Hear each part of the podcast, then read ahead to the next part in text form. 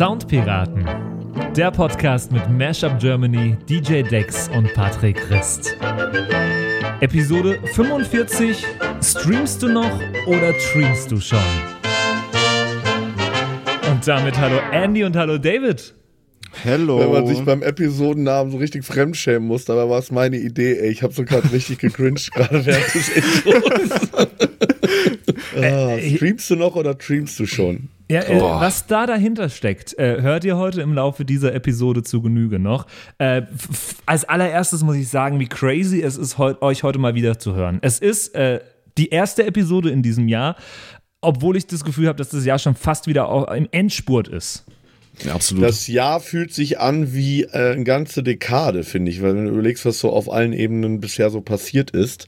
Ähm, aber es ist doch hm. schön, dass wir das hinbekommen haben im April. Frohes Hier Neues. Frisch ins Jahr zu starten. Frohes Neues. Top of the Pops ist übrigens draußen. nee, ist doch, ist doch schön. Immer besser spät als nie. Ja. Absolut. Ja. Genau, äh, ich finde es total schön. Wir haben gerade im Vorgespräch schon gesagt, wie schön es auch einfach ist, äh, wieder zu, zu quatschen, zu reden. Ähm, es ist lange her, weil einfach wahnsinnig viel los ist bei uns allen dreien. Ähm, und weil wir äh, gerade gesagt haben, wir würden diesem Format, diesem Podcast so einfach nicht gerecht werden, wenn wir ihn so nebenbei hinklatschen würden. Deswegen machen wir es lieber dann, wenn wir richtig Bock haben und wenn wir über was zu reden haben. Und das haben wir heute, ne? Ja, und ihr könnt eigentlich jetzt auch ausmachen, weil tatsächlich wir fast anderthalb Stunden lang Vorgespräch hatten und bei jedem zweiten Satz gefallen ist, oh, das können wir aber, das können wir, können wir on air aber nicht sagen. Also alle, alle interessanten, brisanten, spektakulären Infos wurden bereits rausgehauen. Ab jetzt geht's bergab, aber schön, dass ihr dran seid für die Schlittenfahrt. Ja, ich war kurz davor, David für die heutige Episode einfach auszuladen. Ähm, äh, er ist nicht dabei, nicht zu hören, aber wir haben dafür irgendjemand hinter so einer Schattenwand sitzen mit verzerrter Stimme. Ich hätte ihn wahrscheinlich äh, David genannt oder so. Label von Gesh Up Germany. So ganz, so, so ganz unauffällig. Bash Up Germany, Name geändert. genau, genau. Name von der Redaktion geändert. Ja, ja. Ja, genau. crazy nee, aber times. Es wird trotzdem einiges äh, Neues, Interessantes geben. Ey, was, was gibt's bei dir so, David? Was gibt's so Neues? Boah, eine Menge. Äh, aber ich kann über vieles halt nicht reden. Ja, ich, ja, ich weiß. Wie geht's den Hämorrhoiden? Den Hämorrhoiden? Hämorrhoiden? Hoffentlich äh, gut. Ey, ihr habt Habe ich, hab ich Hämorrhoiden? Du verunsicherst mich gerade. Ich würde es am liebsten nachgucken. Ich habe Angst, dass ich dann das Mikrofon vom Tisch so. äh, kicke. Ich wollte nur von den Themen, über die du nicht reden darfst, auf andere Themen, über die man nicht reden darf, ablenken. Ich bringe hier mal ein bisschen Ordnung rein, Leute. Äh, ihr ist, habt sind beide Hämorrhoiden bei dir in der Familie ein Tabuthema, Andy? Ich glaube, es ist generell ein Tabuthema irgendwie, oder? Ist das so am, am, am ersten Weihnachtstag beim Weihnachtsessen, wenn du wieder anfängst, über deine Hämorrhoiden zu sprechen, dass dann die Oma, die auf die Hände steckt, sagt, Andy, wir haben doch gesagt, wir reden nicht über unsere Hämorrhoiden. Oh nicht, nicht, beim Essen. Oh Gott, Leute. Ich glaube, ich muss hier mal, äh, ich muss, ich muss hier noch mal ganz kurz was machen. Einen Moment. Ähm. Yo, ho, yo, ho, Soundpiraten, der Podcast mit Mashup Germany, DJ Dex und deren Hämorrhoiden. Jetzt kommt der Cringe-Moment. Ah nee, ich dachte, du sagst den Folgentitel nochmal. Nee, das kommt heute nicht mehr, das war's. Oh Gott, ey. Wollen ja, wir nicht also, über was Schöneres reden? Ihr habt doch beide zusammen mal wieder aufgelegt, zum Beispiel. Ja, haben wir. Der, der Andy, der hat äh, die, den Abend gerettet, nach, nachdem mein Set zu Ende war. Wir haben Neuraum gespielt, ausverkauftes Haus, richtig abgefahrene Nacht, sau viele Leute da, viele Fans, äh, richtig gute Party. Ich war extrem skeptisch, weil ich lange nicht gespielt habe, weil ich äh, einfach sehr viel zu tun habe und aktuell einfach quasi nichts mehr annehme. Aber mhm. so, so Home-Turf-Sachen wie Neuraum und natürlich auch ein paar Festivals im Sommer spiele ich trotzdem. Und da habe ich doch den Andy gefragt nach dem enorm geilen Feedback der letzten Male, ob er nicht wieder Bock Aha. hat, ähm, aha, sagt er, hm. nach mir zu spielen. Und hat er, hat er sehr, sehr fein gemacht. Und äh, ich glaube, du hast irgendwie um, um irgendwann, wann musstest du Musik ausmachen? Ähm, 10 vor 6 wollten die dann 10 abbauen. vor 6 und das auch nur, mhm weil ein paar Stunden später ein Gottesdienst äh, im Neuraum stattgefunden Was? hat. Ja, die vermieten die sonntags immer an irgendeine, so an irgendeine so eine Gemeinde. An so eine Freikirche. An so eine Partykirche. An so eine Partykirche. Und, Übrigens sehr, sehr äh, cooler Song von Mackes gewesen mal, Partykirche. Mhm. Gott, ja, ich kann mich erinnern. Ja, Big, Big Mac fand ich auch super von dem. Und ähm, Ja, und dann musste Andy leider Musik ausmachen. Nee, aber hier alles gut, Mhm. ne? Viel, viel Arbeit, ähm, viel neue Musik ähm, und Andy Mhm. Ja. arbeitet auch sehr viel, wie ich weiß. Und du arbeitest Ja. auch sehr viel. Ja, man tut sein Bestes. D David, haben wir eigentlich, äh, hast du eigentlich jemals im Podcast, so grob wie du es sagen kannst, überhaupt schon mal gesagt, was du mittlerweile tust, weswegen du die, äh, das Touren und das Mashup Germany-Dasein ein bisschen runterfährst? Also die, die halbe Branche weiß, es, also was heißt die halbe, ich glaube, die ganze Branche weiß es eh inzwischen und auch, es hat sich auch so ein bisschen rumgesprochen. Also ich mache seit zwei Jahren ähm, das Management und Booking für HBZ. Ähm, unter anderem, aber primär HBZ und bin damit doch mh, extrem ausgelastet, weil wenn der eine oder andere die Jungs ein bisschen verfolgt, ähm, da wird viel released, da wird viel live gespielt und da ist ein ganz schön krasser Hype und den will man natürlich noch weiter ausbauen und äh, fördern und deswegen ist da einfach viel, viel zu tun. Genau. Genau, da, damit einfach unsere äh, HörerInnen da draußen, die Soundpiraten-Fans, auch mal wissen, was eigentlich abgeht und ja, was, was so viel zu tun ist. Äh, genau. Aber Ja, äh, absolut. heute sind wir zusammengekommen, äh, um mal wieder gepflegt über Musik zu reden, äh, um uns mal wieder über so äh, ein paar neue Dinge zu unterhalten, äh, die es da draußen so gibt. Und äh, David, du hast also aus dem Nichts quasi äh, vergangene Woche eine, eine WhatsApp geschickt in unsere WhatsApp-Gruppe von den Soundpiraten mit einer sehr, sehr direkten Themenidee. Also du hattest, die, die ist offenbar was unter den Nägeln gebrannt. Die Ja, Hämorrhoiden absolut. wahrscheinlich. Ja, also, also genau. Jesus. Ähm, naja, gut, guck mal, wir sind in die Pandemie reingestartet, irgendwie mit, kam so aus einem Hardstyle, Frenchcore, Goa-Hype, aber irgendwie auch noch ein bisschen Slap House, ganz viel Deutschrap. So, so sind wir irgendwie in die Pandemie reingegangen vor zweieinhalb, gefühlt zehn Jahren. Und dann hat sich das in der Pandemie irgendwie in alle möglichen Richtungen entwickelt, aber es war lange nicht ersichtlich, ähm, wie geht es danach weiter, wenn also auch Musik wieder live und vor Leuten stattfinden kann.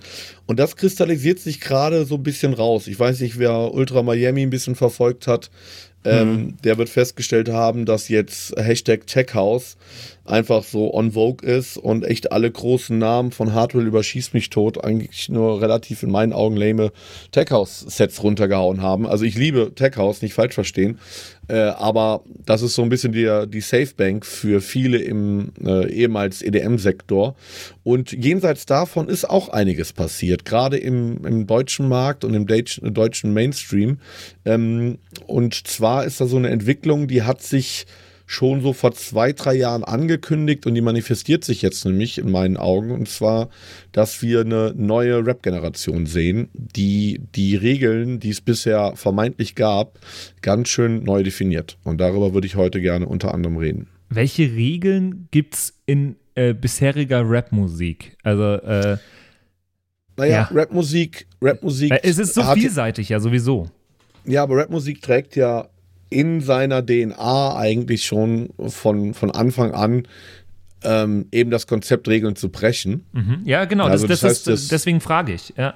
Genau, das heißt, das Provoz Provozieren per se ähm, ist im Rap schon immer angelegt gewesen. Ähm, auch, äh, sag ich mal, das Behandeln gesellschaftlicher äh, Randthemen und äh, politische Meinungsäußerungen sind ja im Rap schon lange vertreten. Der Rap ist aber ziemlich konser konservativ geworden äh, über die Jahre. Der amerikanische Rap äh, schon in den 90ern und um, die, um die Nullerjahre hat sich das dann echt manifestiert. Und dann äh, kam ja durch Agro Berlin und anderes, so ich sag mal nach der Fanta 4, äh, fettes Brot, Spießer-Hip-Hop-Welle, wenn ich das mal so nennen kann. Das war ja, Ja, sehr voll. weißer Hip-Hop. Kam ja im Prinzip erst durch Berlin und auch, ja, in Teilen auch Stuttgart und anderer Städte in Deutschland eine, eine neue Szene, die da entstanden ist. Primär aus dem Migrationsmilieu heraus. Ähm, und das wurde da dann echt so durch Kapi und Contra K und wie sie alle heißen und äh, 187 und so weiter und so fort, ist das ja ganz schön in den Mainstream geflogen und war derart dominant Mitte ja, der 10er Jahre bis so Ende des äh, letzten Jahrzehnts, ähm, bis es sich irgendwann auserzählt hatte. Und was ich dann auch am, dann gab es ja auch den einen oder anderen Skandal, dass da viel gekauft wurde, viel gefaked und manipuliert wurde. Spotify hat den Algorithmus umgestellt und so weiter und so fort. Das heißt, aus vielerlei Gründen ist diese Dominanz dieser immer gleichen ähm, gleich strukturierten Rap-Songs äh, und Rap-Klischees ähm, wurde gebrochen. Und an der Stelle dessen tritt jetzt gerade eine neue Generation, nicht nur alterstechnisch, sondern auch vor allen Dingen, was die Genredefinition angeht. Also, wo der Rap ja auch, der deutsche Rap in den letzten zehn Jahren sehr oft innerhalb der Genregrenzen geblieben ist. Vielleicht hier und da mal mit, mhm. einer, mit einer bisschen einer Anleihe aus dem Haus oder dem Dance, ähm, gibt es jetzt eine Generation, die sich ähm, komplett genrefrei, möchte ich fast behaupten, äh, bewegt. Und das wurde angekündigt durch so Leute, wie Finch auf jeden Fall. Also es war auf jeden Fall auch erstmal so ein ostdeutsches und Berliner Phänomen, mhm. aber ist mittlerweile abgewandelt äh, oder abgewandert besser äh, in den ländlichen Raum. Ähm, das heißt, ganz viel Rap-Innovation oder Innovation im, im Urban-Segment kommt mhm. gerade aus dem Land oder vom Land von Leuten, die ähm, ganz neuen Sound mitbringen. Und über einen von diesen Jungs möchte ich heute gerne reden. Ich finde es wahnsinnig spannend und ich habe im Vorfeld der, äh, von der Episode heute schon zu dir gesagt, dass äh, deine These klingt ein bisschen wie so eine Masterthesis ähm, von, von, von, von äh, Studienarbeit. Ähm, ich würde gerne mal äh, grundsätzlich vorab äh, für, für uns ein bisschen eingrenzen. Also deine erste Theorie, David, ist ja, dass äh, bisher der Rap ähm, in, in einem Genre drin war äh, und, und eingesperrt war quasi, richtig? Genau das. Also das soundtechnisch, aber auch thematisch und in der gesamten mhm. rhetorischen, ähm, im, im, gesamten rhetorischen Framing. Das heißt, Aha. es waren gewisse Sprachbilder waren erlaubt und galten als cool mhm. und on vogue und andere mhm. nicht. Das, das heißt, stimmt, das ja. Thema Attitude was ja im Prinzip schon im amerikanischen, egal ob East Coast oder West Coast Rap, schon immer ein Riesenthema war, wurde im Prinzip eins zu eins so übernommen von der deutschen Szene, primär erstmal Agro Berlin und alles, was sich daraus entwickelt mhm. hat später. Ähm, mhm. Und diese mh, Attitüdenhaftigkeit, die wird gerade aufgebaut. Okay. Durch eine neue Generation, die sagt, äh, ich benutze diese Sprachbilder und ich benutze Genreanleihen, was den Sound angeht, aber ich scheiße drauf, cool wirken zu müssen oder vom Bentley zu stehen oder äh, keine Ahnung, über Koks und Nutten zu rappen. Mhm. Äh, und das ist, glaube ich, gerade das Neue. Und es, so neu ist es natürlich nicht. Also es gab jemanden, der das schon vor, ja bald, ich glaube 10, 12, wie lange ist Crow her? Also als Crow seinen Durchbruch hatte. Boah, das war bestimmt 2010 rum, oder? Ja, richtig. Also das ist schon locker eine Dekade her. Und Crow war so der Erste, der im Prinzip so diese, diese Rap-Attitude sich geschnappt hat und die in einen komplett neuen Kontext gesetzt hat, nämlich in den Pop. Ja. So, und das war im Prinzip damals was komplett Neues. Und das hat das zugänglich gemacht für Milieus des Bür Bürgertums und ländliche Milieus, die vom Elternhaus allein schon her, sage ich mal, überhaupt keine Berührungspunkte zu, dem, zu der Thematik Rap hatten. Und ähm, hat dadurch einen unglaublichen Mainstream Hype des Rap-Genres ausgelöst. Auch wenn, wenn Crow eigentlich gar kein Rap ist. Also ja, ist das ähm, ein Sprechgesang, aber wenn man sich die Instrumentierung der meisten Crow-Sachen anguckt, ist das viel mehr Pop als dass es Rap ist. Und ja. das haben andere wie Finch dann beispielsweise auch, der dann angefangen hat, eher so diese ganzen ostdeutschen Elektro-Einflüsse mhm. mit reinzunehmen und so eine Art ironische Meta-Ebene über sein alter Ego zu packen. Das heißt, man weiß mhm. nie so richtig, ist das jetzt eine Persiflage oder meint er das jetzt ernst? Irgendwie erstes Album, äh, Album Dorfdisco, also auch, auch das Zelebrieren des Dorfes und der dörflichen Kultur und mündet jetzt in, in so Leute wie ähm, ja 1999 auf jeden Fall, die ja äh, mit Durstlöcher auf jeden Fall auch einen richtigen Achtungserfolg hingelegt, ja, hingelegt ja. hatten. Und die übrigens auch gerade mit Crow eine Single draußen haben. Können wir vielleicht eigentlich mhm. direkt mal reinhören, wenn ihr wollt. Das ist die Glücklich, ja, die auch echt gut abgeht. Und da sieht man auch, wie Crow seinen Sound verändert hat und dass das ähm, gar nicht mehr so kommerzig ist, wie es mal war.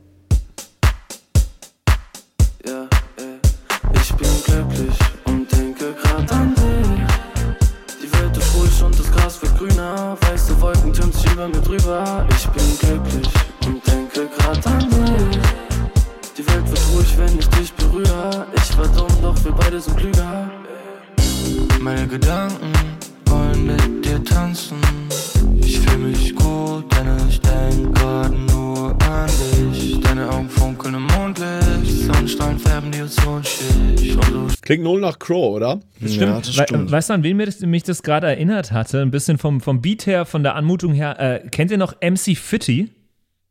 Ja, total. Hm, klar, ja, Mann. Das ja, klingt ja. ein bisschen danach, finde ich, oder? Mhm. Ja, total. Aber ist cool. Gefällt mir, ge gefällt mir sehr, sehr gut. Ganz krasse 80er-Instrumentierung. Ähm, Crow hier im gleichen, im gleichen Vocal Processing wie auch die, die Jungs von 1999. Also Ja. ganz starkes Autotune drauf, dadurch Crow fast nicht zu erkennen. Ähm, stimmlich, aber total laid-backer Sound und von der Instrumentierung hat das ja eigentlich überhaupt nichts mehr mit Hip-Hop oder Rap zu tun. Äh, und trotzdem würde ich diesem Genre ähm, zugehörig ähm, sehen. Und es Ja, gibt weiß auch, noch raus auf jeden Fall, ja. ja, und es gibt auch noch einen anderen, der einen richtigen Achtungserfolg hatte und da kommen wir halt auch auf ein bisschen auf diesen ländlichen oder regionalen Bezug und auch fast schon die patriotische Komponente, die äh, fast neu ist in diesem ganzen deutschen Rap-Game und das war Säftig, der vor, ich was ist jetzt auch schon Oh ein paar ja. Jahre her, der den hier gedroppt hat. Also komplett in Mundart gesungen, aber eine Instrumentierung, die man hier nicht erwarten Eure würde. Tracks, skip, skip, skip. Alles, was ich schreib, wird der nächste Hit, Hit. Hab am Maus dabei und ich kipp, kipp, kipp, kipp. Alles, was ich brauch, ist der bayerisch Drip, Drip. Eu- Eure Tracks, skip, skip, skip. Alles, was ich schreib, wird der nächste Hit, Hit. Hab am Maus dabei und ich kipp, kipp, kipp, kipp. Alles, was ich brauch, ist der bayerisch Drip, Drip. Meine Ja, säftig. Der wurde, krass. der wurde auf jeden Fall so als das nächste große Ding ge gehandelt. Äh, auch dicken Major Deal. Ähm, Kam von ihm noch untersch- mal was dann? Nee, tatsächlich nicht. Also er tut sich, muss man wirklich sagen, sehr schwer seitdem. Also er hatte so zwei, drei Nummern, die echt gut funktioniert haben. Ähm, aber sag ich mal so, als dann die Unterschrift da war, ist danach echt nicht mehr viel passiert. Muss nichts heißen, weil oft so ein, die Jungs in, im Hype dann auch natürlich erstmal so ein bisschen erstarren.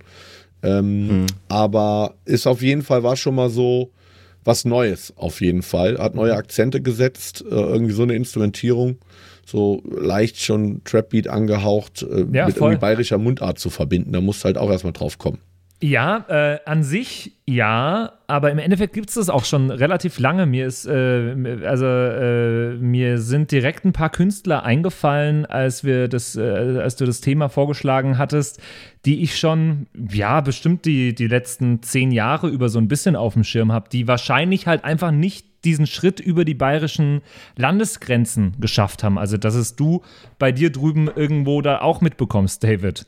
Ähm, zum Beispiel, wenn man, also Andy, dir sagt es vielleicht was, wenn man zum Beispiel einen äh, Bebo anschaut. Ja, das war auch der erste, an den ich jetzt gedacht habe, ja.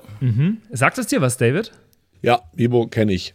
Aber Ähm. das war ja auch echt, also noch nicht Also mal nicht ein DJ regionales. Bebo, sondern Naja, das war ja noch nicht mal ein regionales Phänomen. Also ich rede ja jetzt hier von, von Nummern mit auf Bayerisch, die in den Charts stattfinden. Ja, absolut, äh, klar, aber äh, n- nur, also dieser Grundgedanke, wirklich einen Hip-Hop mit, ähm, mit bayerischer Mundart zu äh, verbinden, ich glaube, das gibt's schon ewig. Ähm, das äh, ist, ist, wäre jetzt die Frage, warum ist das jetzt plötzlich populär? Weil auch ein Bebo hat es ja schon mit irgendwie äh, krassen, populären Beats versucht damals. Ähm, oder auch ähm, aus, der, aus der Regensburger Bubble, äh, wo, wo ich ja auch lange war, fallen mir die Demographics ein, Liquid Maniac, die, die äh, in so einem sehr 90er Flow äh, Hip-Hop wirklich gerappt haben damals.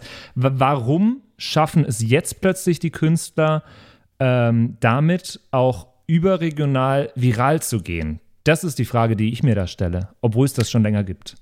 Naja, weil es, glaube ich, in jedem mh, ein Genrephänomen erstmal einen Boden braucht, der eben von solchen Leuten gelegt wird, um damit sowas überhaupt erstmal sich entwickeln kann.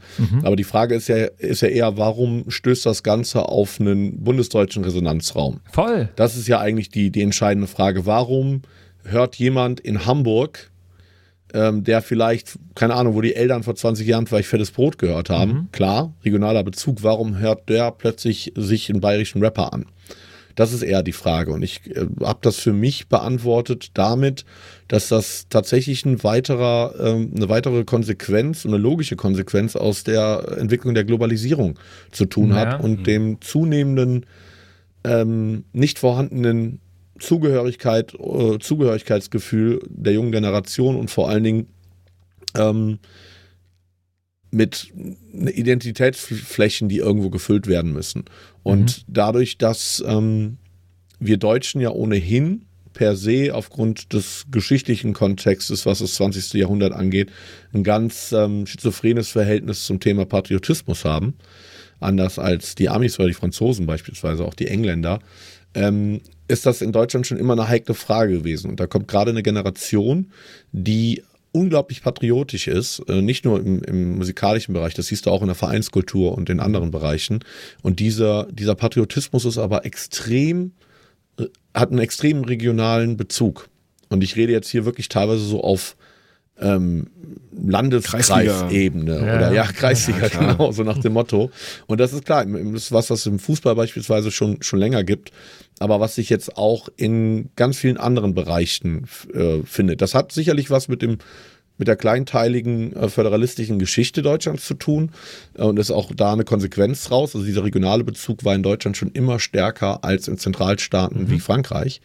Ähm, aber das zeigt sich eben auch am Hype solcher Genres und dass das halt insbesondere von einer ganz jungen Generation extrem überkonsumiert wird. Ja, ja.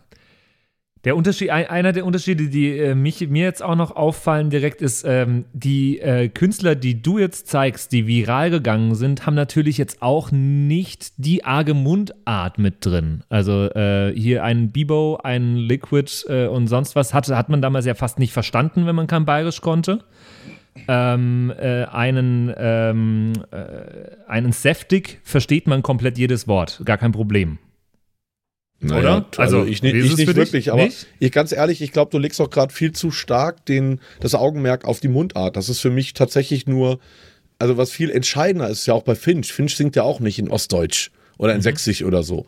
Es geht ja eher darum, auf der Themenebene ähm, sich regionaler Themen anzunehmen. Das heißt eben nicht irgendwie über Bentley und Kudam zu singen, sondern eben über die Dorfdisco äh, oder äh, die Homies auf dem Land, die mit mit dem Trecker übers Feld fahren. Das heißt, die, die Themenebene ist eigentlich die viel entscheidendere. Die Mundart ist hier eigentlich maximal ein Beiwerk oder ein unterstützendes, flankierendes Element. Ähm, Gerade auch über, über denjenigen, über den ich eigentlich gerne äh, sprechen möchte, der spielt damit eben auch. Der hat Tracks, die sind quasi auf Hochdeutsch, auch wenn man, wenn man genau hinhört, seine oberpfälzische, äh, sein oberpfälzischer Ursprung nicht ganz zu verleugnen ist. Und er hat Nummern, ähm, die tatsächlich auch plötzlich einen österreichischen Slang oder einen Wiener Slang bedienen, Okay. um da eben, das sind dann fast schon kulturelle Zitate wiederum, weil er dann beispielsweise auf Falco sich bezieht und so weiter und so fort. Das heißt, die, das, der, der Dialekt ist hier maximal nur ein begleitendes Element. Okay. Das Entscheidende ist eigentlich die, die Genrebefreiung, die äh, gerade stattfindet. Nicht nur bei, bei Leuten wie 1999 oder Seftig, aber gerade auch bei dem jungen Herrn, der mit dieser Nummer ähm, die äh, HBZ auch geremixt haben, sehr erfolgreich und den Remix haben wir uns auch an, der damit jetzt äh, ja ein paar Wochen meistgestreamter Track auf Spotify München war, aktuell in den Spotify, ich glaube Top 30 aktuell ist und ja, den viralen Hit des Jahres bisher hingelegt hat. Der junge Mann heißt Stream, 23 Jahre alter Schwandorfer und äh, das ist seine Nummer lebenslang im HBZ Remix. Ich misch mein Bier nicht mit Sprite, trink jeden Tag übertreib, release Beats und ich rise, double D, double die. Bin in meinem Dorf und ich bleib, wir haben den heißer den Scheiß, B -b Bayern go high, ich bin nie wieder allein.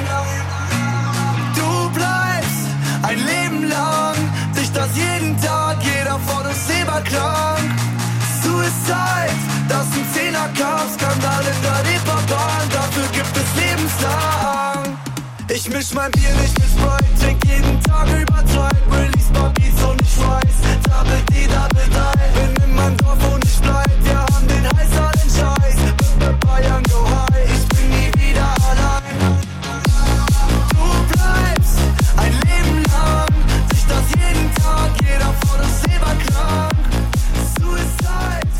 Ja, erstmal bis hierhin. Ja, crazy Nummer. Ähm, ich muss sagen, ich habe sie zum ersten Mal jetzt gehört in der Vorbereitung auf die heutige Episode. Ähm, finde sie sehr, sehr cool. Sie hat sehr viele äh, Dinge, die mich an schon bekannte Dinge erinnern, aber ich kann fast nichts davon richtig greifen. Und damit sind Ja, wir wieder bei unserer perfekten Popformel, über die wir hier in diesem Podcast schon so oft geredet Ja. haben. Etwas, was Crow unglaublich gut konnte und was Stream in meinen Augen noch besser kann.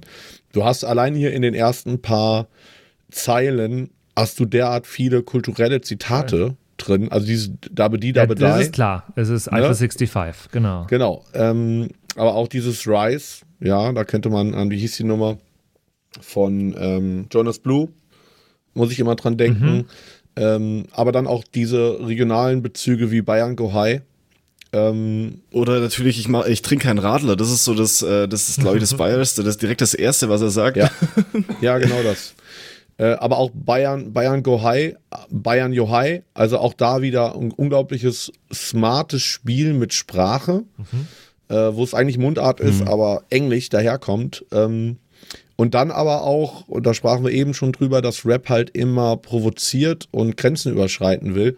Die Thematisierung von einem exzessiven Alkoholkonsum als Ausdruck des, der Lebensfreude und der Betäubung im Hier und Jetzt und äh, der, der, des Feierns des Lebens und der Jugend ähm, in dem vollen Bewusstsein, dass das Suicide, ja, dass es quasi auch die eigene Endlichkeit an, einläuten kann, die ohnehin da ist. Das heißt, äh, eine poppige Aufarbeitung fundamentaler Lebensthemen in eine Sprache verpackt, die offenbar komplett den, Zeit der, äh, den, den Nerv der Zeit in einer besonders jungen Zielgruppe trifft. Mhm. Das war ein langer Satz. Aber absolut, ja. Und wenn man jetzt, du sagtest gerade, ähm, Patrick, ja, das irgendwie ist nicht so richtig greifbar für mich. Mir kommt das alles so bekannt vor. Und äh, irgendwie, ich kann es aber nicht festmachen, woran das liegt. Ähm, also er nennt sich ja Deutschlands ersten Schlagerrapper.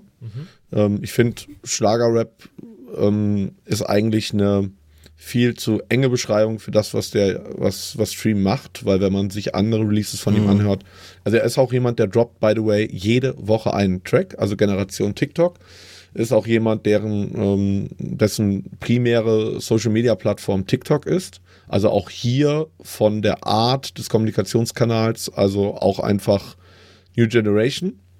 Ähm, Und er veröffentlicht jede Woche und das kann dann eben auch mal eine Rocknummer sein, die einen an, keine Ahnung, Böse Onkels erinnert. Äh, die nächste Nummer erinnert einen an Falco und die nächste Nummer an äh, eine New Wave-Nummer aus den 80ern. Das heißt, und das teilweise kombiniert in einem Track. Das heißt, eine komplette Genrebefreiung, die ich in der Form lange nicht mehr erlebt habe. Erst recht nicht jenseits der Avantgarde tatsächlich. Also nichts, was im, im Mainstream stattfinden würde. Und was du gerade sagtest, so dass du das nicht so richtig einordnen kannst, wenn man die Lebenslangkomposition mal in den anderen ähm, instrumentalen Kontext rückt. Jetzt muss ich mal gerade gucken, ob ich hier ähm, Das unser Jingle finde. Ja. Dann hört euch mal das hier an.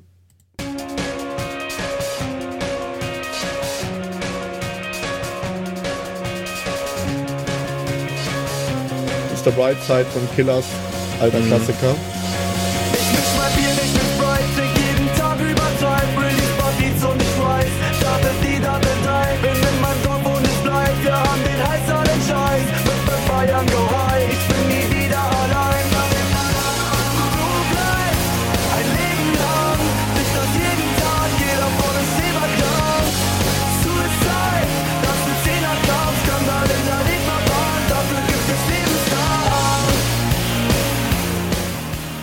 Ja, krass. Boah, das ist, das, das, das finde ich klingt sehr, sehr gut. Ja, Mr. Brightside, ey, das war halt eher so eine Hymne Ey, meiner Generation. Ja, genau, ich wollte gerade sagen, das könnte auf der Recycling Revolution EP von dir drauf gewesen sein, David. Ich muss jetzt gerade äh, dran denken, weil äh, äh, das ist total witziger Zufall. Im Neuraum am Samstag äh, waren auch so ein paar Jungs, die haben sich sehr, sehr, sehr penetrant irgendwas mit Mr. Brightside drin gewünscht. Äh, ah, Ich dachte Mann, so, ey, es ich, ist so ich geil, fast, aber ich, ah, scheiße. Andy, warum sagst Also du mir ich- das ich- jetzt? Das hättest du mir während des Sets sagen sollen. Ich hatte nämlich ein ja, ganz neues. das, das war um fünf oder so. Ach so, okay. Ich Hättest hatte du das nicht vorher sagen können. Brightside Bootleg dabei, habe ich mich aber nicht getraut zu spielen, weil das auf 180 BPM ist und Wow. ich wollte die Leute nicht zu sehr kaputt machen, wollte ja noch, auch noch was übrig lassen. Das ist total nett von dir. Aber, Ja, aber dieser Hymnencharakter- Ja, das stimmt. Hm, voll. der ist halt hier auch wieder da und er sagt selber, Dream, dass einer seiner ganz großen Inspirationen auf jeden Fall auch Crow ist, weil er natürlich selber mit ihm sozialisiert worden ist. Er ist 23, das war so die Generation. Man merkt immer, dass die primäre musikalische äh, Sozialisation im, ähm, im, im Mainstream in der Regel bei, bei Menschen so zwischen dem 10. und 14. Lebensjahr stattfinden. Also das, was wirklich prägt und bleibt. Und das merkt man dann auch, wenn man sich das hier anhört. Das ist ähm, ein alter Crow-Klassiker. Ganz leichten Halbton transponiert. Und da merkt man auf jeden Fall, Ach so, ja, ja. wo das herkommt. Scheißegal, bin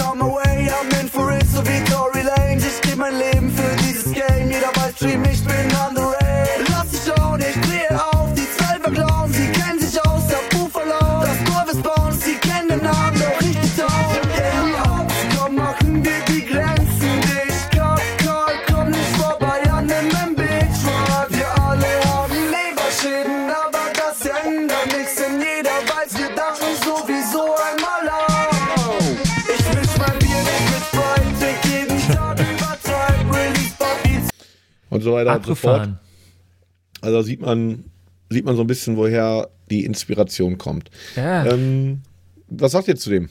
Ich finde ich es gerade super spannend auf ganz, ganz vielen Ebenen. Äh, ich bin, ich, auf der musikalischen Ebene bin ich gerade schon so durchgerusht, muss ich gleich nochmal zurückgehen, wie durch so ein Museum. Und, ähm, und äh, jetzt gerade bin ich auf der textlichen, inhaltlichen Ebene äh, ge- gedanklich sehr verankert, äh, weil ich dieses, diesen Bezug auf das Regionale, äh, das, den er da wahnsinnig drin hat, gerade sehr, sehr interessant finde.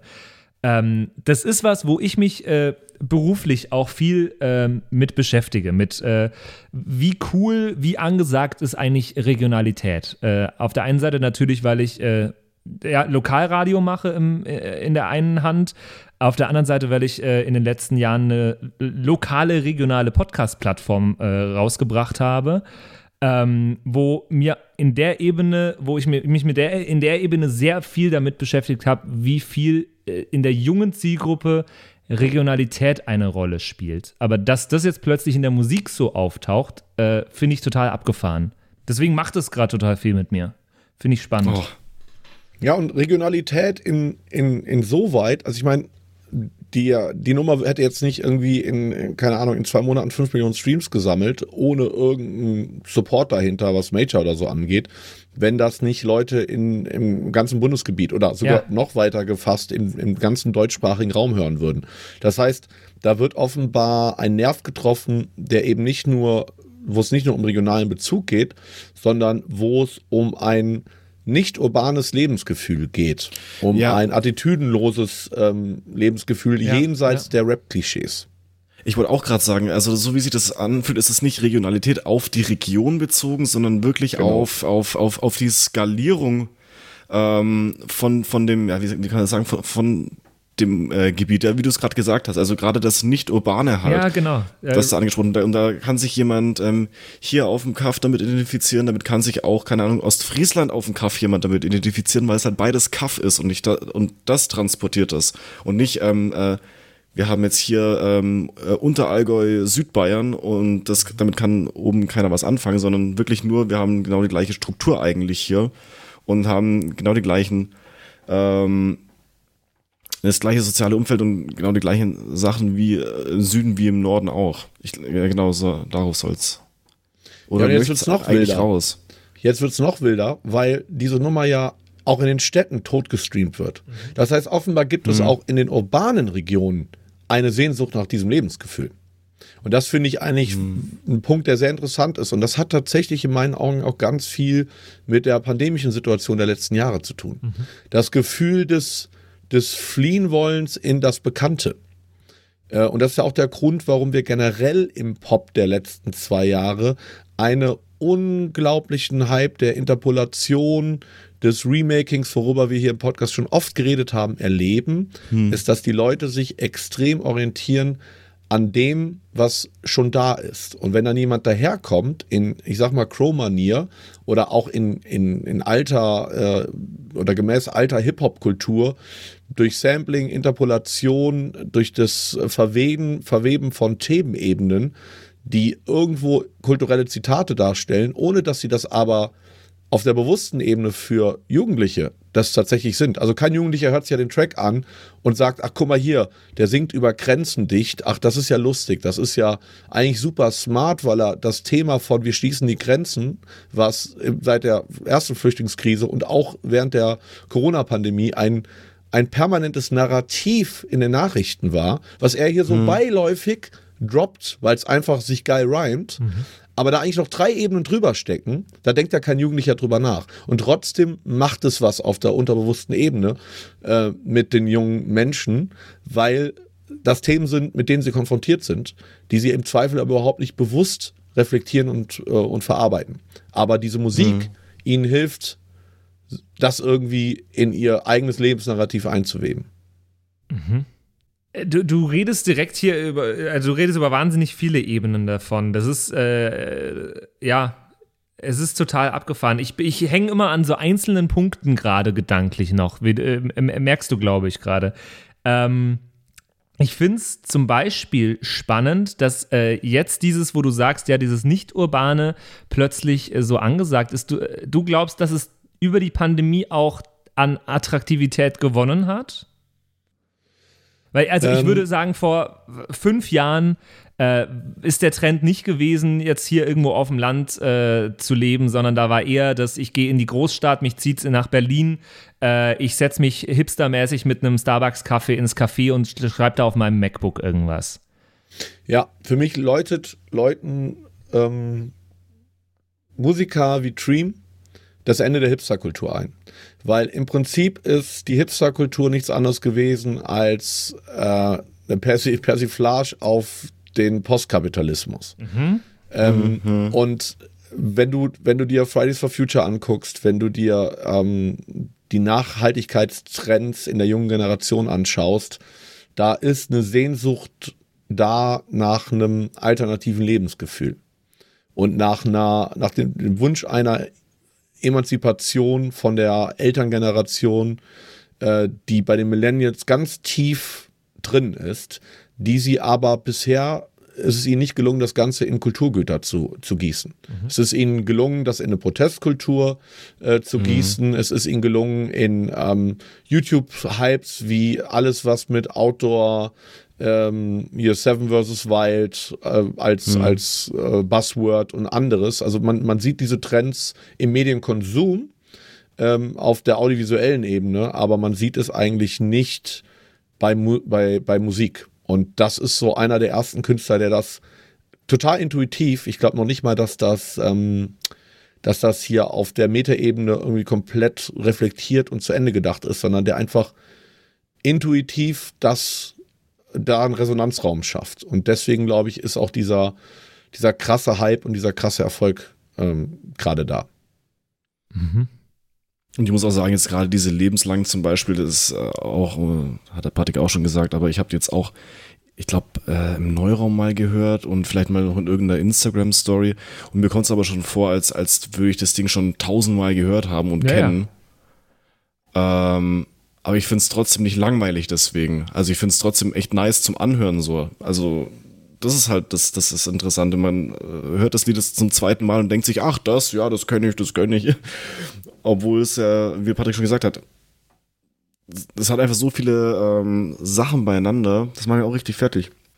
Du, du, du, du, du schaffst es gar nicht, einen Gedanken zu Ende zu denken, wo, äh, woran erinnert mich das, da kommt schon das nächste und das nächste und das nächste die ganze Zeit. Und das alles aber halt auch so, der bringt auch so eine lockere Art einfach rüber. Und ich muss auch sagen, ich habe es vorher zum, da äh, äh, zum David, nicht, äh, zum Patrick schon gesagt, als, äh, also im Vorgespräch, dass ich auch das Voice Processing und alles sehr prägnant finde und sehr angenehm und auch sehr eingänglich. Mhm. Und das ist auch das äh, Interessante bei Dream und das äh, verbindet ihn auch mit anderen Künstlern seiner Generation, wobei es bei ihm halt, glaube ich, echt mit am krassesten ausgeprägt ist. Das ist halt jemand, der sämtliche Schritte des äh, künstlerischen Schaffensprozesses zu 100 Prozent bei sich hält. Also der, der schreibt selber, der produziert selber, der mixt selber, der mastert selber. Da sitzt mhm. keiner wie bei den ganzen ähm, Pop-Kreationen der letzten Jahre. Da sitzen keine Autorenteams, die sagen, okay, wie können wir denn jetzt die Line so umschreiben, dass wir vielleicht doch auf Bayern 3 noch laufen äh, oder dass wir in der Bubble noch stattfinden und in der Bubble stattfinden, sondern das ist ein ganz intuitiver Self-Made-Approach, was das äh, Musikmachen angeht, der ganz stark auch tatsächlich durch die TikTok-Kultur geprägt mhm. ist. Also, wo es gar nicht darum geht, immer den höchsten Grad des Perfektionismus ähm, zu erreichen, sondern wo es darum geht, ein, ein aktuelles Empfinden, ein aktuelles Gefühl abzubilden. Deswegen ist auch das schnelle mhm. Droppen der Releases so unglaublich wichtig, weil das ganz oft so ein Release dann halt so ein bestimmtes Gefühl in dem Moment, in der Woche, in diesem Monat irgendwie abbildet und das muss raus. Und das ist halt total diese TikTok-Kultur, ähm, wo es halt wirklich darum geht, schnell zu sein und im Hier und Jetzt zu sein und sich darüber halt mit, äh, mit Leuten ähnlicher, mh, ähnlicher, wie soll, wie soll man es sagen, mit, mit, mit, mit Menschen ähnlicher Helf mir mal. Ja, ja, mit, äh, mit, mit, ähnlicher, mit, mit ähnlichen Gedanken, mit ähnlichen genau. Problemen, mit ähnlicher Lebenswelt, äh, äh genau. äh, einfach damit einen Identifikationsspielraum zu geben. Ähm, genau. du machst so viele Fässer auf, David. Ähm, ich weiß. Bin da, dadurch, dass er so schnell das Zeug rausbringt, gar nicht zur Perfektion bringt, vielleicht dann auch damit, dass es, weil es einfach gar nicht möglich ist, wenn du täglich was rausbringst oder wöchentlich was rausbringst. Ähm, Glaubst du, damit kann man eine langfristige Relevanz aufbauen, David? Ähm, jein. Ich glaube, also lass mich noch also, einen Gedanken auf, ja? auf, äh, aufnehmen, der damit zu tun hat. Ähm, ich glaube, dass TikTok eine Plattform ist, die die Jugendkultur auch deswegen sehr gut widerspiegelt, weil diese, dieses im Jetzt-Sein äh, und dieses sich eigentlich nicht zugehörig fühlen ähm, eine unglaublich isolierte Generation vorherge äh, vorhergebracht hat ähm, oder zum Vorschein gebracht hat. Und ich glaube, dass es jetzt die ersten Ansätze gibt bei TikTok und Dream ist einer davon, der es schafft, den Leuten in diesem Black Hole eine Heimat zu geben. Das heißt, diese digitalen Nomaden, die da gerade isoliert auf ihrem Handy hängend auf der Suche nach dem nächsten Dopaminausstoß äh, des Gehirns auf der Suche nach dem nächsten geilen 5-Sekunden-Snippet, was das Gehirn mal kurz lebendig anfühlen lässt, dass so jemand wie Dream daherkommt und durch diese Regelmäßigkeit und durch diese unglaubliche Authentizität des Contents und diese Attitüdenlosigkeit bei ganz vielen, gerade ganz jungen Leuten, ein unglaubliches Heimat- und Zugehörigkeitsgefühl hervorruft, was eigentlich total schizophren mhm. ist, weil er im Prinzip ja eine eine Plattform dafür nutzt, die genau das Gegenteil. Also die ist ja aufgebaut, dass die Leute das Gefühl nicht entwickeln, damit sie eben sich das nächste Video anschauen.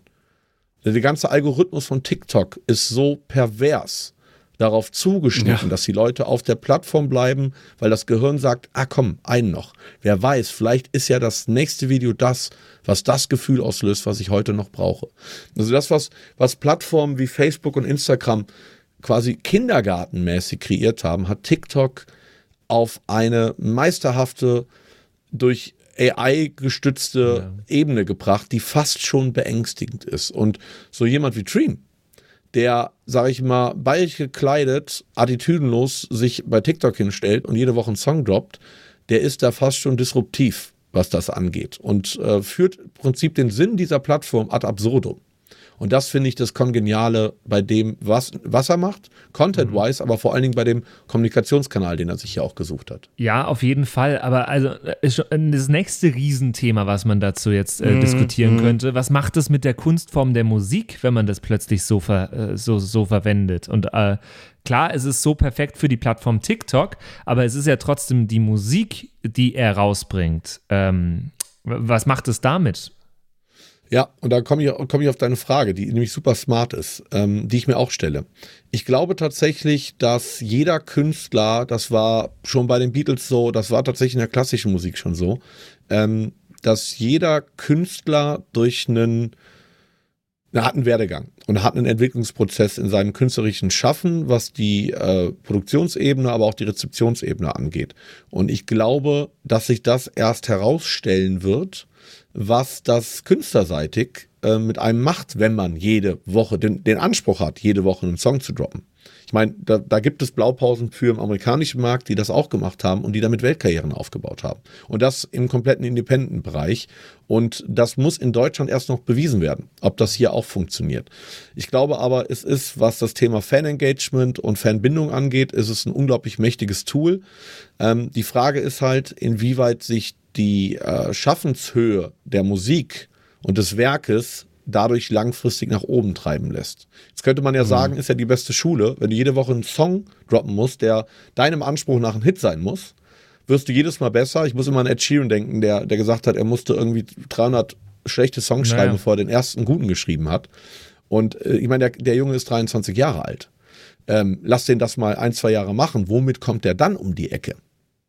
Ja, das stimmt. Und ich glaube, daraus kann dann beim Künstler auch ein Erkenntnisprozess in, äh, in Gang gebracht werden, wo die Konsequenz oder die Erkenntnis am Ende ist, ich muss gar nicht jede Woche droppen, sondern ich kann mir auch Zeit nehmen für mein Werk, weil die Basis geschaffen ist. Da sind genug Leute, die kennen mich, die mögen meinen Content, die mögen meine Musik und die haben jetzt Geduld. Weil natürlich bei dieser TikTok-Generation, und das ist, gilt ja auch fürs ganze Influencer-Game, nicht nur für die Leute, die da Musik machen, immer diese unglaublich angelegte Panik mitschwingt, morgen bin ich irrelevant. Nee.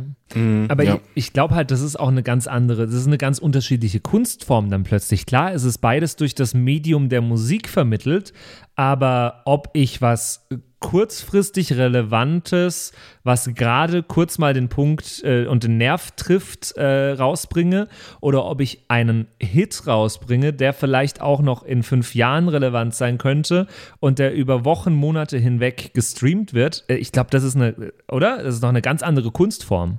Ja, zwei Paar Schuhe, bin ich bei dir. Bin ich bei dir und das wird sich zeigen. Das wird sich zeigen. Also fest steht für mich, dass äh, aus dieser Generation, wenn irgendeiner das Talent da, dazu hat, ist er das. Mhm. Ähm, aber es wird sich zeigen, ähm, was dieses Weekly Dropping und dieser Anspruch an sich selbst, ähm, was das mit seinem, mit seiner, ja, mit seiner ähm, Kompositionsfähigkeit am Ende des Tages äh, anstellt. Weil du kannst natürlich auch, ich meine, die Beatles oder wer auch immer, die haben sich nicht äh, umsonst mal ein Jahr oder ein halbes nach Indien zurückgezogen. Mhm. Ähm, oder es gibt viele Künstler, die sich Auszeiten nehmen, weil sie natürlich auch erstmal Themen sammeln muss, müssen, worüber sie wieder Werke kreieren können. Und wenn dein, ähm, dein Lebenshabitus daraus besteht, Musik zu machen und du überhaupt keine Kapazitäten mehr hast, um zu leben und neue, neue Dinge zu erfahren, dann geht dir mhm. wahrscheinlich irgendwann thematisch der Stoff auch einfach aus. Das denke ich mir so oft bei Leuten, die so viel veröffentlichen oder auch äh, über so ein breites Feld. Ich denke mir, irgendwann ist doch eigentlich alles auserzählt. Dann äh, besteht dein Alltag echt nur noch daraus, äh, dich darum zu kümmern, was du äh, quasi aus dem, was du verarbeitet hast, äh, jetzt äh, rausmachst. Ich, ich denke mir, dass bei der Billie Eilish zum Beispiel total viel gut, bei der ist jetzt pandemiemäßig natürlich ähm, das ist nicht so krass, weil da einfach nicht viel Touring stattgefunden hat, aber die hat es dann irgendwie mit, keine Ahnung, 17 oder so, ist sie durchgestartet und jetzt passiert nichts außer Touren produzieren, ähm, Studio-Sessions, keine Ahnung. Also du kannst ja da nichts mehr irgendwie aufnehmen. Ja? Und das stelle ich mir halt vor, irgendwann kommst du da auf Grund und dann, was machst du dann? Dann machst du einen auf äh, Bo Burnham und mhm. verarbeitest dann erstmal diese Tatsache und dann ist aber wirklich Schluss. Das ist tatsächlich spannend. Ähm, das wird spannend zu sehen sein, wie sich nicht nur er, sondern auch andere Künstler in diesem Altersspektrum, was das mhm. angeht, entwickeln werden. Weil das gibt es ja nicht nur, nicht nur im Rap-Game. Ich meine, das ist dieses ähm, regelmäßige Droppen und so und der Anspruch, jede Woche zu releasen, ist tatsächlich durch TikTok primär im, im deutschen Markt er, überhaupt erst entstanden. Mhm. Schon krass. Ähm, und das findet mittlerweile aber auch tatsächlich nicht nur im Hip-Hop statt, sondern auch im Pop, im Rock. Es gibt Band, Rockbands, die jede Woche releasen. Ähm, da, es wird sich einfach zeigen, was das mit den Künstlern langfristig macht. Bleibt auf jeden Fall super spannend zu beobachten. Total. Hey, Wahnsinn. Also ich weiß, ich werde nach dieser Episode noch ganz, ganz viel über, äh, über ganz viele einzelne Punkte von gerade nachdenken. Das ist der Sinn der Sache. Und ich weiß, ich habe hier viele Fässer aufgemacht. Äh, ich wäre auch unglaublich gut zum Fässer anstechen, glaube ich, im Oktoberfest. Ähm, ich ich lasse es jetzt erstmal über euch hinwegfließen. Nimmt mal von allen einen Schluck und ähm, vielleicht können wir in einem der nächsten Episoden einfach das generelle Thema äh, nochmal aufgreifen und uns vielleicht auch nochmal jemand anderen aus der Generation anschauen, der vielleicht auch eher in einem anderen Grundgenre zu Hause ist. Und dann werden wir ja mal feststellen, ob wir die eine oder andere These, die ich heute rausgehauen habe, ob wir die verifizieren können oder tatsächlich vielleicht auch widerlegen können. Aber auf jeden Fall, äh, man, man trifft immer wieder auf die gleichen Themen, ich merke es schon. Also wir haben jetzt äh, auch wieder ganz krasses Thema äh, Musik als Konsumgut. Ja, das hatten wir auch schon öfters, wo es um Spotify ging. Ähm, Algorithmusbasierte Musikerstellung, äh, jetzt ist ja nochmal ins viel Extremere gerückt. Also ich glaube, da haben wir einige Themen, die man nochmal aufgreifen kann. Ey, TikTok als eines der wichtigsten Tools mittlerweile. Es ist, es ist so der Wahnsinn, wie sich das die letzten zwei Jahre entwickelt hat äh, für die Musikwelt. Ähm, Ja. äh, der, der, abs- glaube- der absolute Wahnsinn. Ich glaube, dass das vielleicht auch Leute unserer Generation, und das ist das Disruptive und auch das Punk-Element in dem, was Stream macht, ähm, oder was Hip-Hop auch ursprünglich mal machen sollte, dass das uns so ein bisschen rätselhaft zurücklässt, weil wir mit diesem Anspruch groß geworden sind, ähm, die Musik, die für die Ewigkeit geschrieben ist, ist die Musik, die wertig ist. Und ich glaube, dass dieser Gedanke, diese Grundthese, die wird hier gerade aufgehoben und an der Stelle tritt ein anderes Narrativ, nämlich nein, das ist überhaupt nicht, das muss überhaupt nicht der Fall sein. Musik ist nicht für die Ewigkeit, Musik ist fürs Jetzt. Hm. Weil nächste Woche kommt neue Musik. Ja. Und das ist, das ist im Prinzip der revolutionäre Ansatz, also revolutionär, aber der disruptive Ansatz bei dem Ganzen. Und das ist für mich auch dieses Punk-Element. Und Jugend will sich ja immer absetzen und neu definieren und redefinieren. Und das ist für mich die Redefinition hier, die unfassbar mächtig ist, weil sie derart eklatante Auswirkungen hat, wenn sich das im Narrativ dieser neuen Konsumgeneration durchsetzt, nicht nur auf die Plattenindustrie, sondern denkt mal einen Schritt weiter auch auf Bereiche wie Werbe, Filmindustrie und so weiter und so fort. Es hat derart Auswirkungen, was äh, Medien- und Musikkonsum angeht, dass das noch ein richtig riesengroßes Thema werden kann. Aber wenn du sagst Musik fürs, äh, fürs Hier und Jetzt, fällt dir, fällt uns äh, in der Vergangenheit irgendein Song ein, äh, der, der nur für einen Zeitraum äh, wirklich, wirklich mal ein Ding war, aber so ein richtig kulturelles, 54, großes Ding. 74, 90, 2010. Ja, es gibt, ich meine, da haben wir auch im Podcast schon drüber geredet, dass es auf jeden Fall unglaublich viel Musik gibt, die intuitiv und schnell geschrieben worden ist. Äh, das mit die größten Hymnen, ähm, sag ich mal, in der Pop-Geschichte keine Nummern sind, an der Autorenteams zwei Monate lang gedoktert haben, sondern dass das Ideen bei ähm, Soundchecks, bei irgendwelchen Bandproben waren, wo der Bassist einfach was gefühlt hat im Hier und Jetzt und im Prinzip in kürzester Zeit ein Welthit fertig war. Hier, Seven Nation Army, um euch ein Beispiel zu nennen und, und andere, über die wir in diesem Podcast auch schon geredet haben. Das heißt, ähm, das kann man ja auch umdrehen. Das heißt, die These, die dahinter auch steckt, ist Musi der Entstehungsprozess von Musik, der im Prinzip von der Plattenindustrie seit der Digitalisierung ähm, kom- komplett verkomplexisiert wurde, obwohl es ja eigentlich viel simpler geworden ist, Musik zu machen. Ähm, der wird hier, glaube ich, ein bisschen in Frage gestellt. Ähm, und das finde ich eigentlich, das ist eigentlich ein bisschen back to the roots. Da muss ich an, an Blues- und Jazz-Sessions in New Orleans äh, äh, in der ersten Hälfte des 20. Jahrhunderts denken, womit die größten und, und bleibendsten Musikschemata entstanden sind, aus, aus irgendwelchen spontanen Songsessions heraus. Und diesen Ansatz finde ich eigentlich super spannend.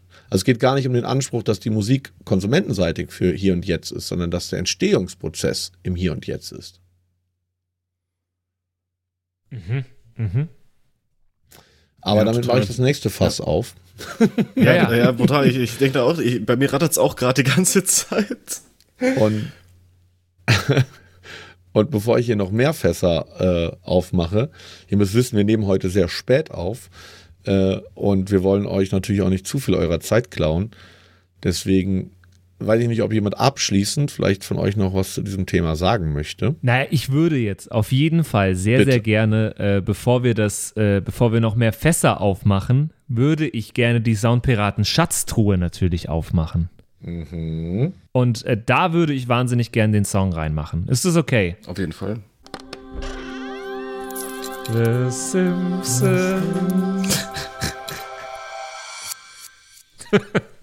Herrlich. Ein neuer Song in unserer unglaublich äh, allumfassenden ähm, Spotify-Playlist, Ja. die ihr hoffentlich die nach wie äh, vor und eierlegende. Wollmilch-Playlist. Die eierlegende Wollmilch-Playlist ist um einen weiteren ähm, Streaming-Schatz bereichert.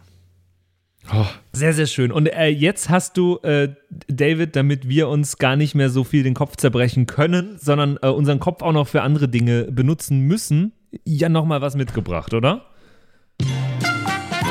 Und jetzt die Soundpiraten Game Show in der Show. Und hier ist euer Gastgeber, Mashup Germany.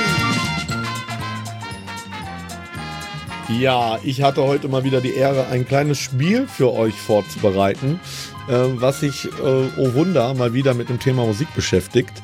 Ähm, ich als alter Mashuper habe ja äh, ein durchaus beachtliches, äh, eine beachtliche Sammlung oder Arch- Archiv bestehend aus diversen Stem-Sammlungen.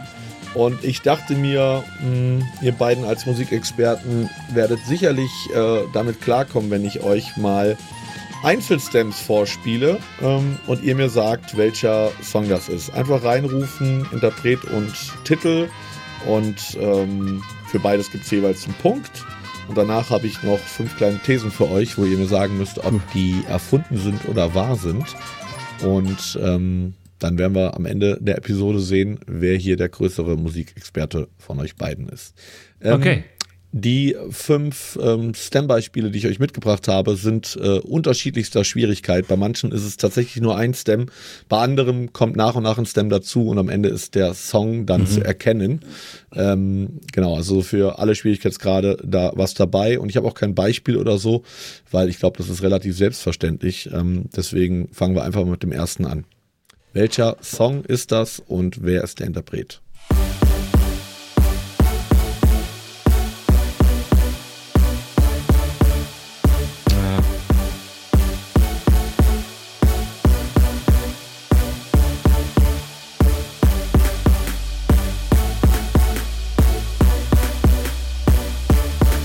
Ja, das kennt man schon, aber Einer der größten Ich hab Hits auch eine der Idee. letzten zehn Jahre. Ich habe auch eine richtig gute Idee.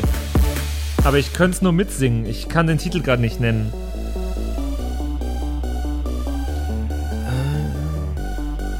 Ah, äh, Marshmallow, ähm.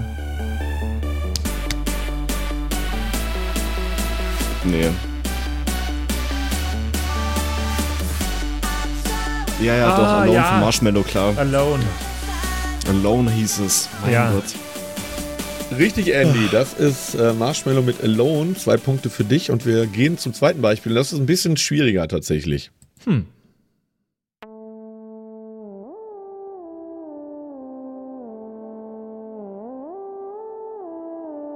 Mm, Ja, ja, ja, doch, doch, ja. doch, doch.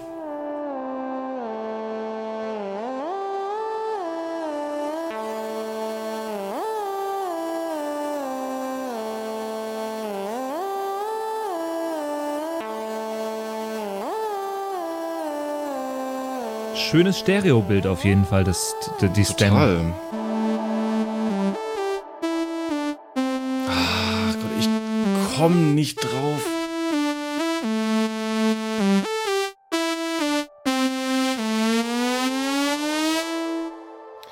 Tja, das war das, Ah, Tatsächlich gar auch nicht nur- so gut.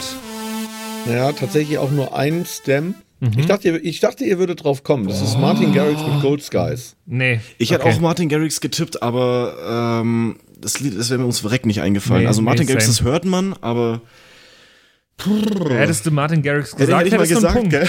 Ja. Hab ich doch gerade. Also, Jetzt wird's aber, glaube ich, deutlich leichter, weil das ist schon ein ziemlicher Klassiker, den ihr eigentlich kennen solltet. Eher noch aus meiner Generation, aber ich denke, ihr kennt ihn auch. What?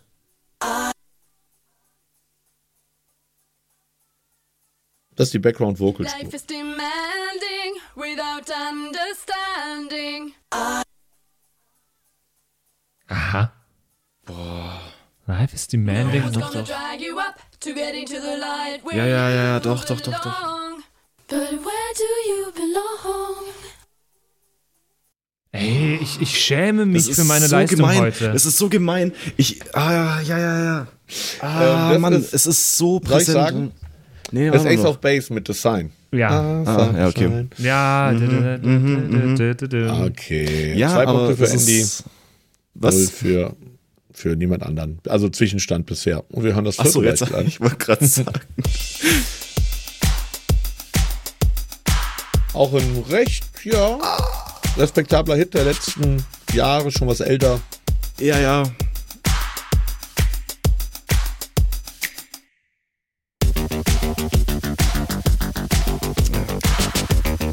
Ich bin Oh ja, oh ja, oh ja, oh ja. cooler than me Ja, ja, ja. von. Ich werde nicht drauf kommen. Ist von Mika Nähe. Nee, ist nicht Mika. Ja, aber von wem war das? Es gibt äh, auf jeden Fall ein neues Release von A-Log, das heißt auch so, aber da ist die Stems ein bisschen anders. Aber ich weiß nicht, von wem das ist, ehrlich gesagt. Wüsste ich jetzt gar nicht. Ich auch nicht.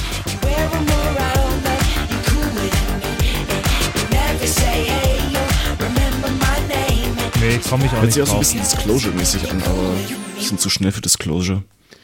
Saugeil. Ich war einfach die letzten 30 Sekunden war mein Audiosignal weg. Ich habe euch nicht gehört, aber offenbar seid ihr in der Zwischenzeit nicht drauf gekommen. Doch, Mike Also Äh, ich wusste, ich wusste Also- alles. Ähm, wir können mir die zwei Punkte eigentlich. Nein, Nein, also nein, äh, er hat, cooler zu. me. Ähm, Ja, ein Punkt. Und wie heißt der aber Interpret? Interpret. Ich hätte auf Disclosure noch getippt, aber mir ist nicht eingefallen. Mike Posner. Äh, jetzt aber zum Abschluss was wirklich leichtes. Ist nur die Frage, wer als erstes drauf kommt. Let's go.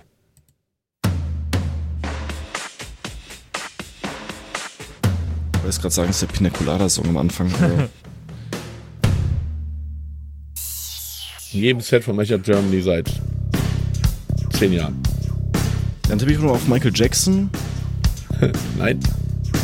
Nicht? das ist ein Michael Jackson esker Bass auf jeden Fall, aber. Ja,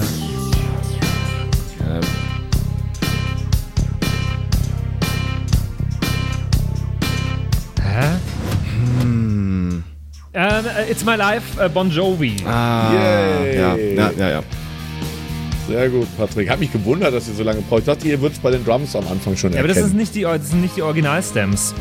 äh, doch, sind die Original-Stems. Hä? Ja, Studio-Stems. Aber es fehlen halt welche. Ja, ja, okay. Nicht alle. Crazy. Ich habe Ja, leider richtig. den Bon Jovi-Sound nicht mehr auf meinem Soundboard. Oh nein, schade. jetzt braucht man halt. Jetzt brauchen wir Jovi. Bon Jovi. Geil. Ja, damit Bon steht äh, 3 zu 2 für Vorteil Andy und ich habe noch fünf kleine Thesen zum Abschluss für euch. Ihr müsst mir sagen, war Wie Martin oder, Luther. Wie Martin, I got 99 Thesen, but these five ain't one. Genau. Und ihr müsst mir sagen, ist das äh, wahr oder ist das falsch? Ihr müsst jeweils einen Tipp abgeben. Derjenige, der recht hat, kriegt einen Punkt. Derjenige, der falsch liegt, kriegt einen Punkt abgezogen. Erste These. Während der Abgezogen. Pandemie ist das weltweite Musikgeschäft um mehr als 25 Prozent gewachsen. Wahr oder falsch, Andy? Hm, da kommt jetzt ein bisschen drauf an, äh, was man unter Musikgeschäft versteht, aber äh, wenn wir jetzt so eh schon diese ganzen Themen angesprochen haben, halte ich das für realistisch. Ich würde sagen, war ja, noch einen Punkt gut haben. Ja, äh, äh, ich sag, äh, also ich muss auch antworten, oder? Ja.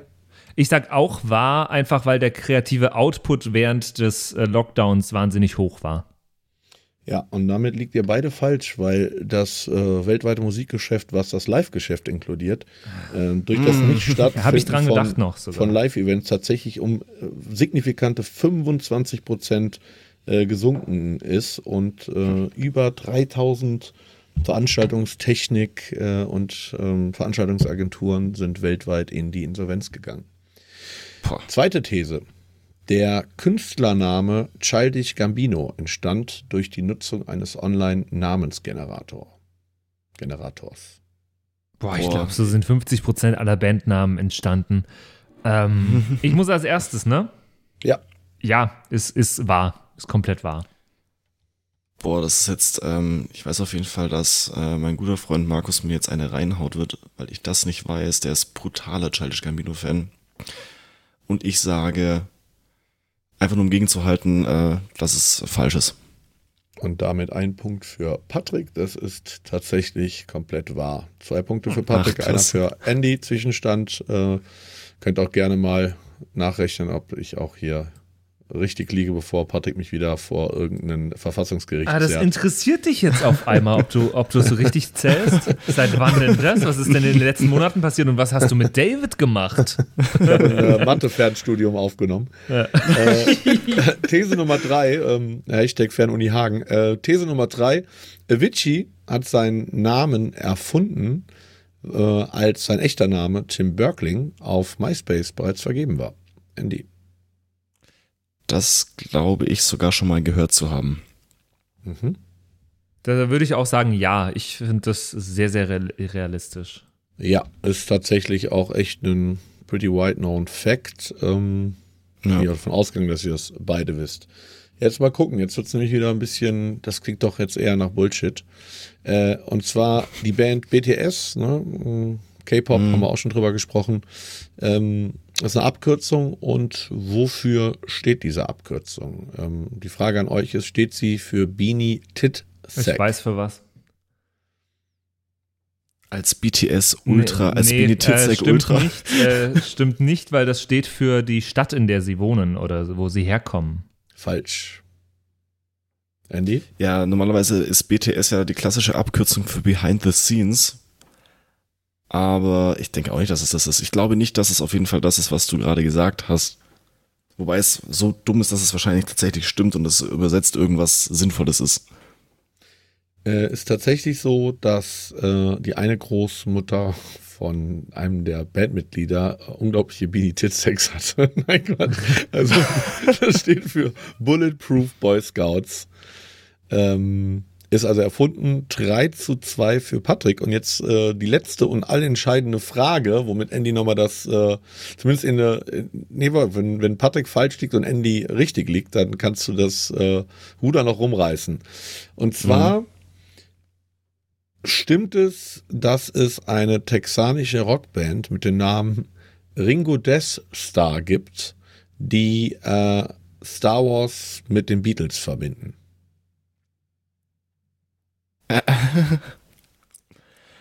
Andy. Also, hm, ich, ich wünsche es mir sehr. Aber ich glaube nicht, nein. Ja, dann sage ich ja, weil sonst ist es komplett langweilig. Ja, stimmt, ja. Ja, und äh, damit gewinnt Patrick, weil die Band gibt's wirklich.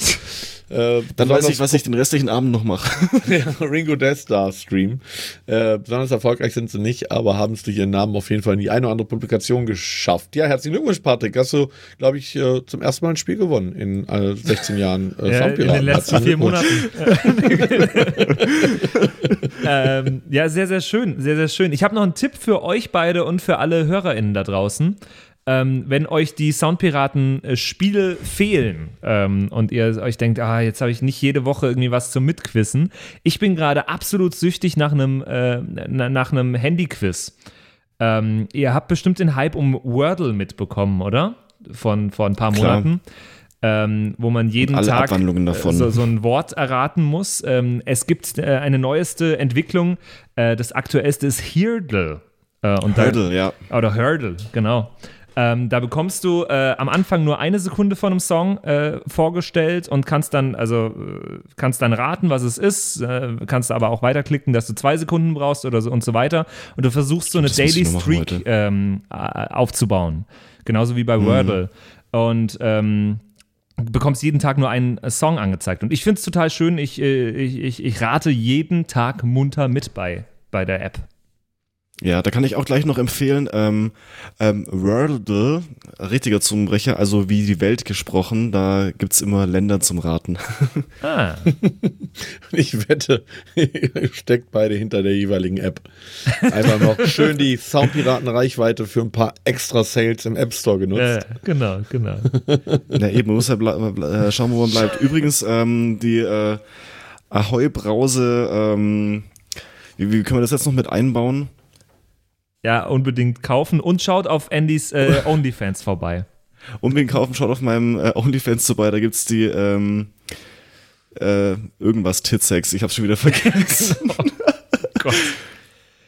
Ah, es war das schön. BTS halt Behind the Scenes. Ja, Genau. Es war sehr, sehr schön, heute mal wieder mit euch zu quatschen über Musik, auch wenn ich mit vielen Fragezeichen äh, aus dieser äh, Episode rausgehe. Von Hämorrhoiden über äh, alle Fragen, die wir über äh, das Thema äh, heute hatten, äh, jetzt bis zu den äh, Tit-Sex am Schluss. Ähm, Ja. ich gehe verstört und mit vielen, vielen Fragezeichen aus dieser Episode raus. Und ich denke, ihr da draußen macht das genauso.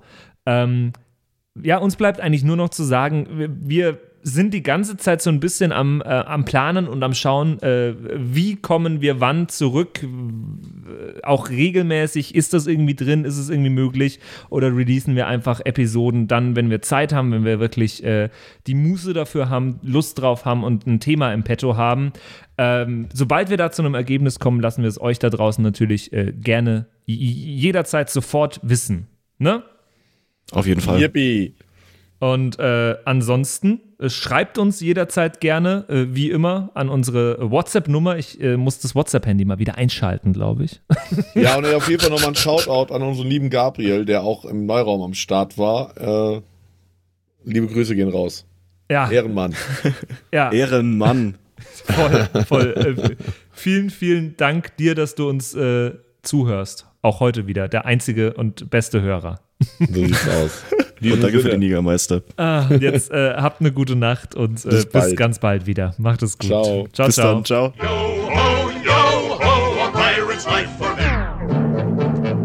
Das waren die Soundpiraten. Danke fürs Zuhören.